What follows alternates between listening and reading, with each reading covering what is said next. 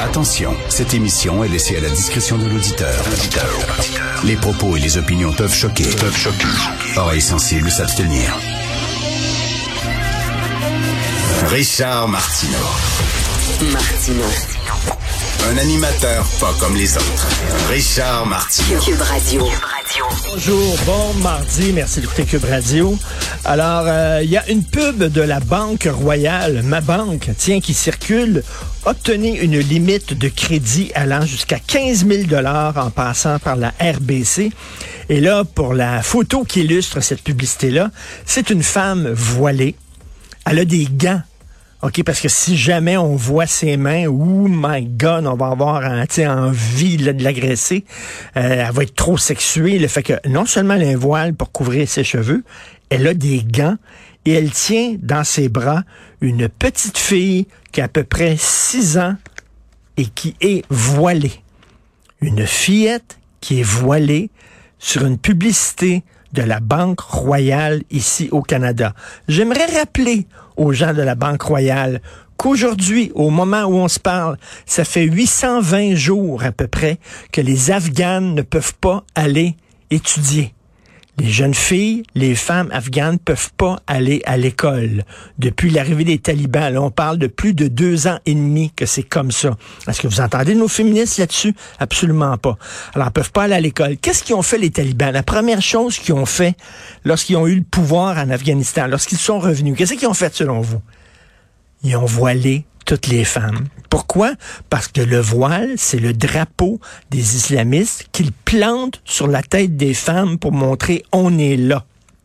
Et pendant ce temps-là, nous, à la Banque Royale, on montre des photos de fillettes avec des voiles. Savez-vous qu'en Iran, il y a 2850 surveillants du hijab dans le métro? C'est des femmes qui travaillent pour le régime iranien, qui sont là dans les stations de métro et qui surveillent si les femmes portent leur voile comme il faut. 2850. Et si tu portes pas ton voile comme faut, ils te prennent, ils t'arrêtent, ils appellent la police, la police te pogne, t'amène au poste. C'est comme ça en Iran.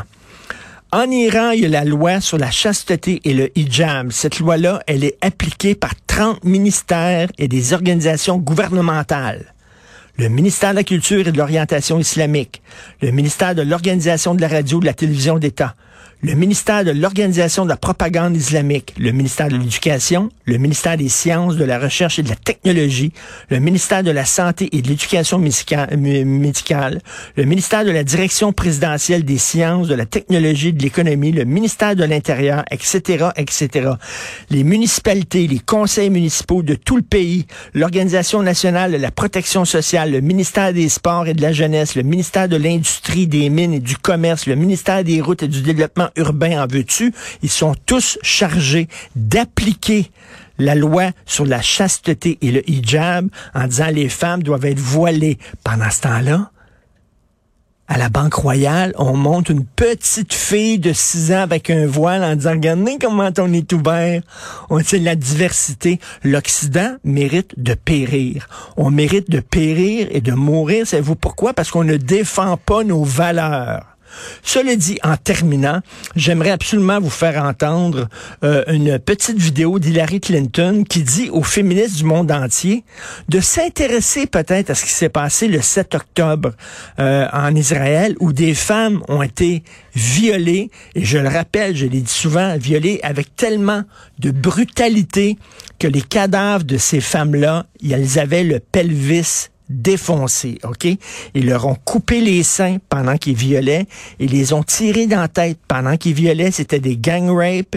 Ils se faisaient euh, euh, euh, mettre dans des cellules et le matin, du matin au soir, se faisaient violer. Et Hillary Clinton dit comment ça se fait que nos féministes n'en parlent pas. Ça dure une cinquantaine de secondes. On écoute ça. As you well know, many women and girls were attacked brutally by Hamas on October 7th. And they have testified to the gender based violence that they both experienced and witnessed. As a global community, we must respond to weaponized sexual violence wherever it happens with absolute condemnation. There can be no justifications and no excuses. Rape as a weapon of war is a crime against humanity. Such atrocities have no place in any society or any conflict. It is outrageous that some who claim to stand for justice are closing their eyes and their hearts to the victims of Hamas. Comment ça se fait que les gens qui disent qu'ils défendent la justice ferment leurs yeux et leurs cœurs aux atrocités commises par le Hamas et elle dit le viol comme arme de guerre est un crime contre l'humanité? Où sont nos féministes? On dirait que MeToo, ça touche tout le monde, sauf quand t'es juive, sauf quand t'es israélienne.